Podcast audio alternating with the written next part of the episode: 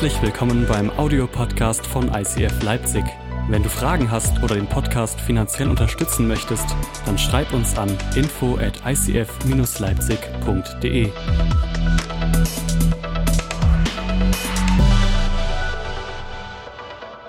Yes.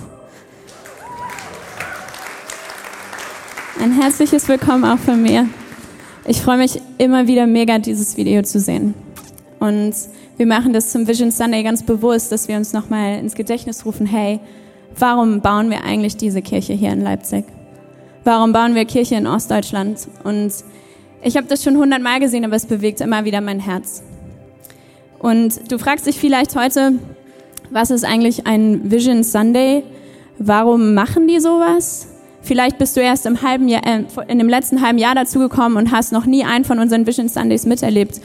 Und ich habe mir da unter der Woche so ein bisschen Gedanken drüber gemacht, warum machen wir das eigentlich? Und habe mich mit dem, mit dem David, der heute das gleiche in Dresden predigen darf, zusammengesetzt.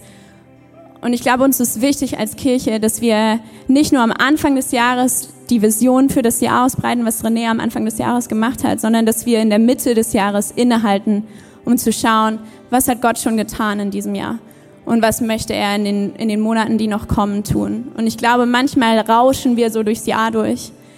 Ich merke das ganz oft in meinem persönlichen Leben und als Kirche kann das so schnell passieren, dass wir zwar diese Vision irgendwie nehmen, aber dann startet das Jahr und alles geht hoch und runter und so viele Sachen passieren und wir vergessen innezuhalten und zu schauen, hey, was hat Gott mit dem gemacht, was wir über dieses Jahr ausgesprochen haben, wo René das Gefühl hatte, das ist das, was Gott auf dieses Jahr gelegt hat. Und deshalb machen wir in der Mitte des Jahres einen Vision Sunday, damit wir uns daran erinnern können und damit ihr, die ja alle vielleicht neu dazugekommen seid in den letzten sechs Monaten, weil unsere Kirche stetig wächst, damit wir euch damit reinnehmen können.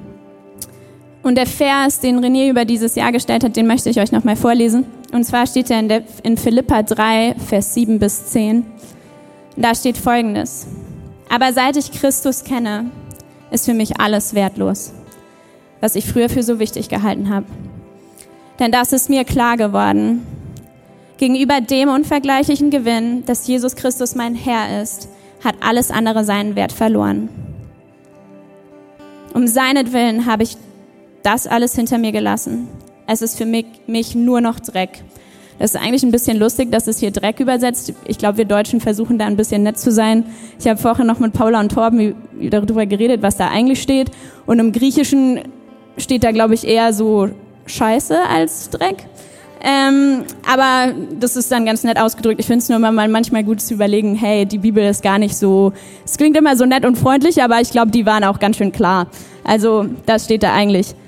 Da steht, es ist für mich nur noch Dreck, wenn ich bloß Christus habe. Mit ihm möchte ich um jeden Preis verbunden sein. Deshalb versuche ich jetzt nicht mehr durch meine eigenen Leistungen und das genaue Befolgen des Gesetzes vor Gott zu bestehen. Was zählt ist, dass ich durch den Glauben an Christus von Gott angenommen werde. Darauf will ich vertrauen. Um Christus allein geht es mir. Ihn will ich immer besser kennenlernen. Ich will die Kraft seiner Auferstehung erfahren, aber auch sein Leiden möchte ich mit ihm teilen. Und mein Leben ganz für Gott aufgeben, so wie Jesus es am Kreuz getan hat. Das ist der Vers, den wir am Anfang des Jahres über dieses Jahr gestellt haben. Und das Motto, das René uns dazu gegeben hat, ist, der eine zählt. Der eine zählt. Und wir haben das dann aufgeschlüsselt in, du zählst, du als einzelne Person. Der andere, deine Mitmenschen zählen. Und Gott zählt. Und das wird in diesem Vers so deutlich, dass Jesus der eine ist, der in unserem Leben zählt. Und wir haben gemerkt, dass diese Kirche einfach in den letzten Jahren so krass gewachsen ist. Ich weiß nicht, ob du das weißt, aber René und Deborah haben vor fünf Jahren eigentlich erst das Ganze angefangen und guck mal, wie viele Leute hier sitzen und in Dresden sitzen noch mal so viele Leute. Ich wusste damals noch gar nicht, dass es diese Kirche gibt und dass ich irgendwann hier stehen würde. Aber wir haben gemerkt, dass wo wir so krass wachsen und immer mehr Menschen dazukommen, dass es wichtig uns ist, uns darauf zu besinnen, dass der eine zählt. Und das werden wir uns auch heute nochmal angucken, aber bevor wir das machen, möchte ich gern für die Predigt beten. Jesus, ich danke dir, dass du heute hier bist. Und ich bitte dich darum, dass du das, was ich vorbereitet habe, dass du es nimmst und in die Herzen einpflanzt von den Menschen, die hier sitzen. Ich bitte dafür, dass du dein Herz öffnest und dass du das mitnimmst, was Gott heute für dich vorbereitet hat. Und Jesus, ich danke dir, dass du zählst, dass es um dich geht und dass wir nur hier sind, weil du unser Leben verändert hast, weil du mein Leben verändert hast. Und ich bitte dich darum, dass du das heute wieder tun wirst. Amen. Danke dir, du darfst gerne runtergehen und dich hinsetzen.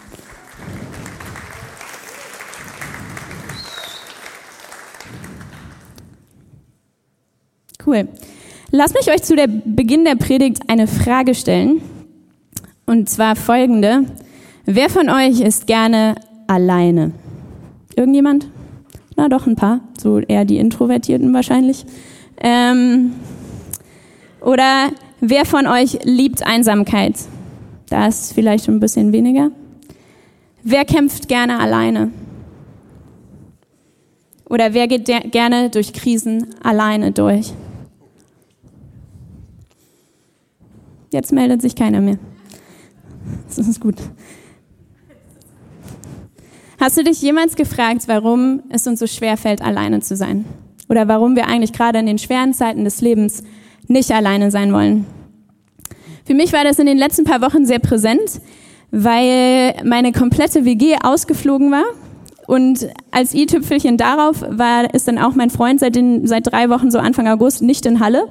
Das heißt, ich war alleine in meiner Wohnung und manchmal, so die ersten drei Tage fand ich das ganz cool. Da habe ich dann abends irgendwie Sachen gemacht, die ich gerne mal machen wollte, die vielleicht nicht gehen, wenn der Rest der WG da ist. Die Musik so laut aufgedreht, ähm, wie es wie es irgendwie mir gepasst hat und ähm, und einfach umgestellt, Sachen rausgeschmissen, die ich nicht mehr haben wollte. Und die ersten drei Tage hat mir das ganz gut gefallen. Aber danach habe ich gemerkt, boah, ich habe eigentlich keinen Bock, alleine zu sein. Mir ist so langweilig. Ich weiß nicht mehr, was ich mit mir machen soll. Und mir fehlt auch einfach nur abends, wenn ich zu Hause war. Ich hatte genug Arbeit in den letzten paar Wochen. Ähm, genau. Ähm, aber ich liebe es einfach als, als Typ, unter Menschen zu sein. Auch in meiner Freizeit, wenn ich irgendwie Zeit habe, dann verbringe ich sie eigentlich gerne unter Menschen. Ich liebe es, in einer WG zu leben. Ich habe in Sydney als ich in Australien war, mit sechs Mädels in einer Dreizimmerwohnung gewohnt für viereinhalb Jahre. Danach war es schon echt komisch, mein eigenes Zimmer zu haben. Und jetzt drei Wochen alleine in dieser Wohnung zu sein, war für mich echt seltsam. Und ich habe gemerkt, das ist nicht cool, alleine zu sein. Und dann ist mir aufgefallen, ich habe ich habe unter der Woche bin ich im Office, da sind ganz viele Leute. Ich habe eine Kirche, in der ich so viele Freunde habe. Ich, ich konnte verschiedensten Menschen schreiben und sie fragen, ob sie was mit mir unternehmen wollen. Und mir ist aufgefallen, ich glaube, es gibt so viele Menschen in unserer Gesellschaft, bei denen ist das nicht so. Und die kommen abends nach Hause und die sind alleine.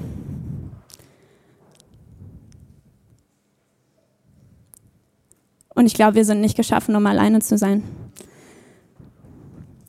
Und was ich da immer so wunderbar finde, ist, dass, falls dir das noch nicht aufgefallen ist, wir reden von Gott immer als ein Gott in drei Personen. Also wir glauben an Gott den Vater, an Gott den Sohn Jesus Christus und an Gott den Heiligen Geist. Das ist sozusagen so eine drei in eins Packung.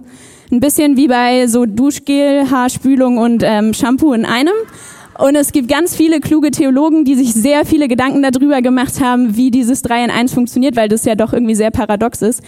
Darauf werde ich heute nicht eingehen. Da gibt's ganz coole Bücher oder ihr könnt Torben und Paula fragen, wenn ihr das gerne wollt.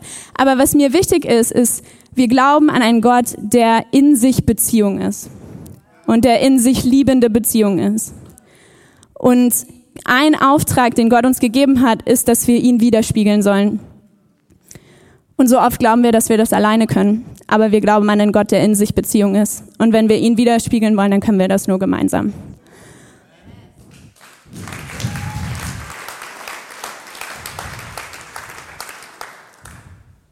Da steht auch ein Vers zu in der Bibel, und zwar im Johannes 17, Vers 21. Der Glaube soll sie zusammenhalten. So wie du, Vater, in mir gegenwärtig bist und ich in dir. Der Glaube fügt sie zusammen. Dann kann diese Welt zum Glauben kommen, dass du mich gesandt hast. Gott möchte, dass wir in Beziehung leben. Und du bist nicht dafür gemacht, alleine zu sein. Und ich bin nicht dafür gemacht, alleine zu sein, sondern um ihn wirklich wiederzuspiegeln, müssen wir das gemeinsam tun. Wie sieht so eine göttliche Gemeinschaft aus? Es ist ja immer ganz schön zu sagen, okay, wir sollen irgendwie in Gemeinschaft leben, aber was bedeutet es denn eigentlich? Ich glaube, dass die Grundlage für Gemeinschaft Liebe ist. Die Grundlage für eine Gemeinschaft, die unseren Gott widerspiegelt, ist Liebe.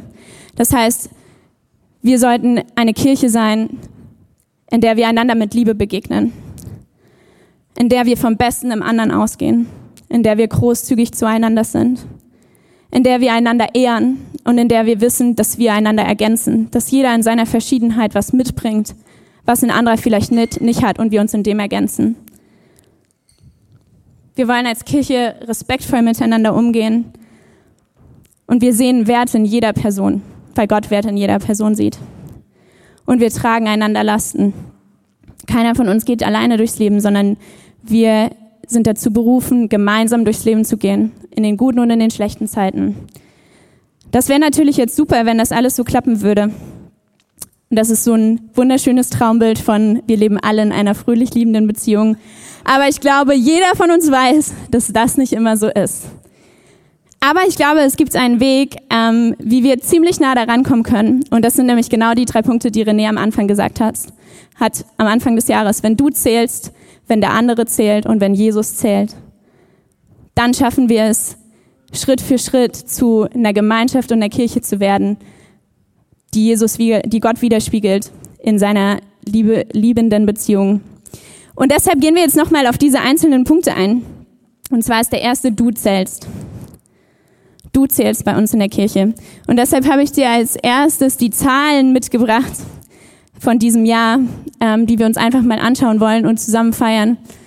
Und zwar haben wir in 2019 angefangen, das Taufsystem zu verändern ähm, und nicht mehr eine, sondern vier Taufen zu haben. Und wir hatten dieses Jahr schon 42 Leute, die sich über unsere gesamte Kirche hinweg haben taufen lassen.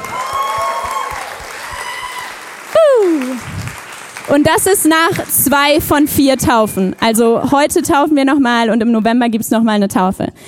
Das ist absoluter Wahnsinn. Ähm, dann die Menschen, die ihr Leben mit Jesus gestartet haben in diesem Jahr, sind schon 265 Leute.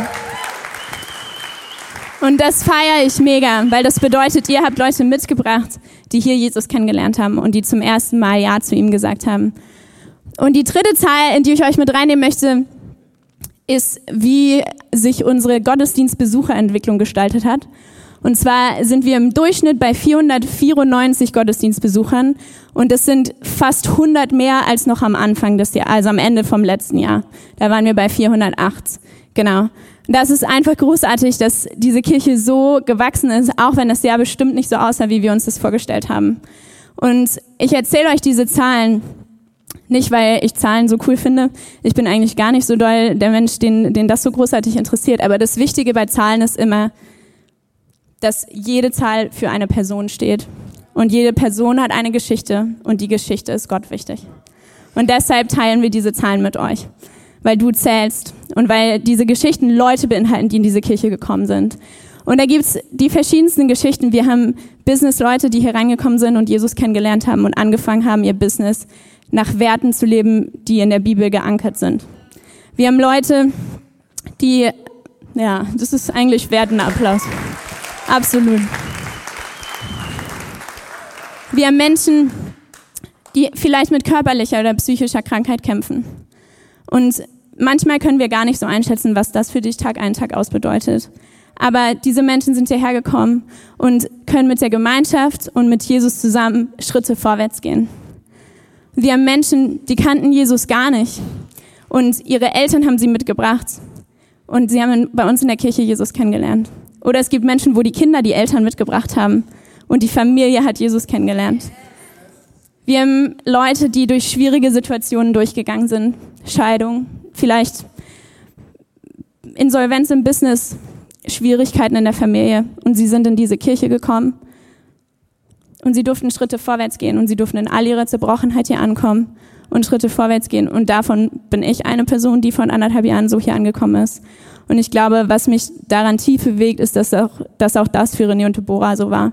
Dass wir dieses Jahr gesagt haben, ihr zählt als Person.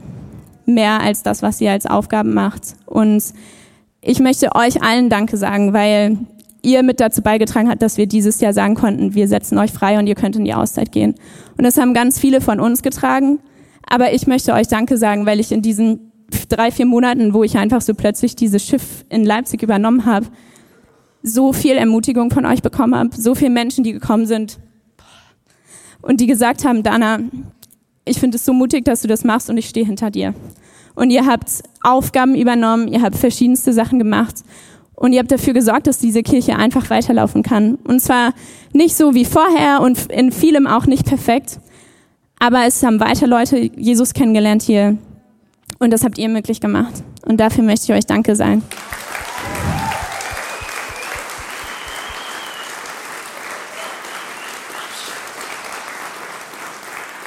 Der zweite Punkt ist, der andere zählt. Der andere zählt.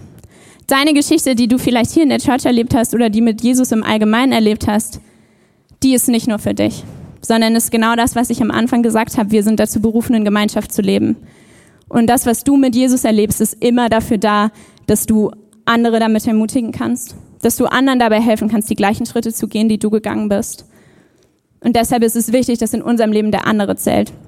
Und ich habe da eine schöne Geschichte aus der Bibel, da lese ich euch kurz drei Verse vor, die mich immer wieder bewegt, weil es um einen Mann geht, der Jesus das erste Mal kennenlernt. Und das Erste, was er tut, ist zu seinem Freund zu gehen und ihm zu sagen, komm und schau es dir selber an. Und zwar steht es im Johannes 1, Vers 43 bis 46. Am nächsten Tag wollte Jesus nach Galiläa aufbrechen. Da traf er Philippus. Jesus sagte zu ihm, folge mir. Philippus kam aus Bethsaida, das ist die Stadt, aus der auch Andreas und Petrus kamen. Und dann macht Philippus folgendes, er sucht Nathanael und sagt zu ihm, wir haben den gefunden, von dem Mose im Gesetz geschrieben hat und ihn die Propheten angekündigt haben. Es ist Jesus, der Sohn von Josef, er kommt aus Nazareth. Da fragte ihn Nathanael, kann aus Nazareth etwas Gutes kommen? Und Philippus antwortet ihm, komm und sieh selbst. Ich glaube, wir sind in unserem Leben dazu berufen, egal wo du bist. Und ich kann nicht auf deiner Arbeit sein, ich kann nicht in deiner Uni sein, ich kann nicht in deiner Familie sein. Aber du bist dazu berufen, den Menschen, die um dich rum sind, zu sagen, komm und sieh selbst. Ich habe Jesus in meinem Leben erlebt und ich möchte, dass du siehst, wer er ist und was er für dein Leben bereit hat. Komm und sieh selbst.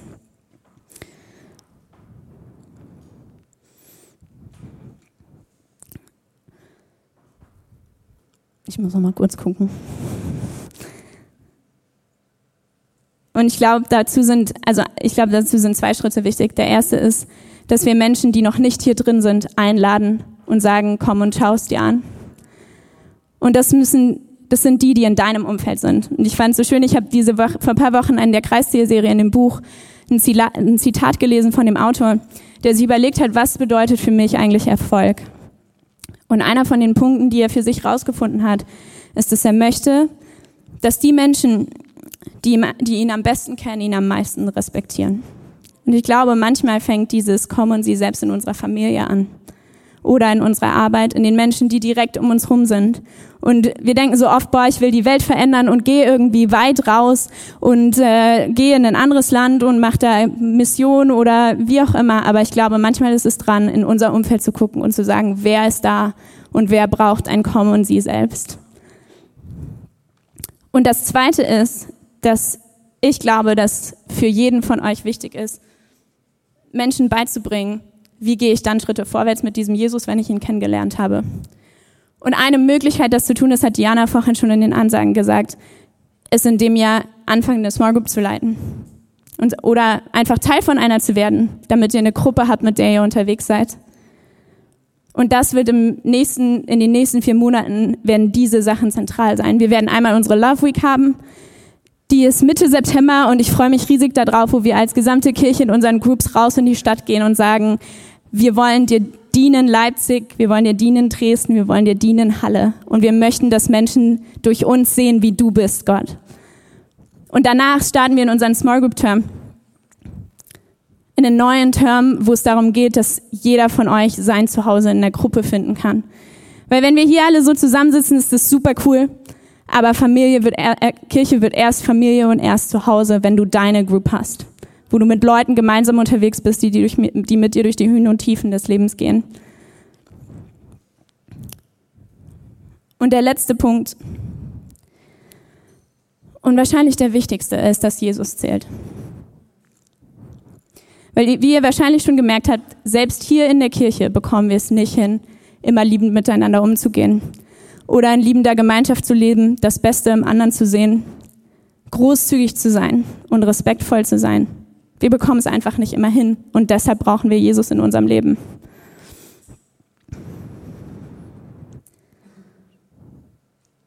Ich habe euch da ein Zitat mitgebracht von Pastor Richard Halverson, dem ehemaligen US-Senatsgeistlichen, US-Senatsgeistlichen, und der hat Folgendes gesagt. Die Kirche begann als eine Gemeinschaft, Mensch, als eine Gemeinschaft von Menschen, die sich auf Jesus konzentrierten. Sie verbreitete sich in Griechenland und wurde zu einer Philosophie. Sie fand beachtliche Akzeptanz in Rom und wurde zur Institution. In Europa wurde sie Kultur und in Amerika wurde sie schließlich zum Big Business. Und ich habe darüber nachgedacht und dachte, hm, das stimmt eigentlich an vielen Punkten. Ich weiß nicht, in wie viele Kirchen in Europa ich gegangen bin. Nicht, um dort in den Gottesdienst zu gehen, sondern um sie mir als Museum anzugucken. Weil es Teil von unserer Kultur ist, dass bei uns Kirchengebäude rumstehen, die leer sind und die Museen sind und wo wir uns die Architektur angucken. Aber das, was Gott am Anfang für uns gewollt hat, ist, dass wir eine Gemeinschaft sind, die Jesus nachfolgt. Und wo Jesus im Zentrum steht und wo Jesus zählt in deinem Leben. Dazu lese ich euch nochmal den Vers aus Philippa 3 vor. In Vers 10 steht, um Christus allein geht es mir. Ihn will ich immer mehr kennenlernen. Ich will die Kraft seiner Auferstehung erfahren, aber auch sein Leiden möchte ich mit ihm teilen und mein Leben ganz für Gott aufgeben, so wie es Jesus am Kreuz getan hat. Es ist so schön zu sagen, bei mir zählt Jesus und Jesus steht an erster Stelle. Aber tut er das wirklich? Sieht es in meiner Woche so aus, als ob Jesus an erster Stelle steht? Ich muss mich das immer wieder selber fragen. Was bedeutet es, dass Jesus zählt und dass ich für ihn alles aufgebe und dass er an erster Stelle in meinem Leben steht? Ich glaube, vieles, wie, sieht, wie gehe ich mit meiner Zeit um? Gebe ich Jesus meine Zeit? Gebe ich ihm vielleicht den ersten Teil meiner Zeit? Wo gehe ich hin, wenn ich Probleme habe? Bei mir ist das ganz schnell, ich rufe irgendwelche Freunde an, bevor ich zu Jesus gegangen bin und gefragt habe, hey, was soll ich mit dieser Situation machen? Zählt Jesus in deinem Leben? Steht er an erster Stelle? Und bezeugt dein Leben den Menschen, die um dich herum sind, dass du ihn erlebt hast, dass du erlebt hast, dass Jesus dich von Herzen liebt, dass du sein geliebtes Kind bist und trägt sich das in die zwei anderen Bereiche, über die wir davor geredet haben, rein. Dass du zählst und dass der andere in deinem Leben zählt. Und die Momente, wo wir es als Gemeinschaft nicht schaffen, ähm, liebend miteinander umzugehen und so miteinander umzugehen, wie Gott uns geschaffen hat und wie er möchte, dass wir ihn widerspiegeln, dann können wir in Jesus Vergebung dafür erleben und lernen, was es bedeutet, den Menschen in unserem Umfeld zu vergeben und zu sagen, hey, es tut mir leid, dass ich dich da nicht geliebt habe. Aber das ist nur möglich, wenn Jesus in deinem Leben an erster Stelle steht und wenn er zählt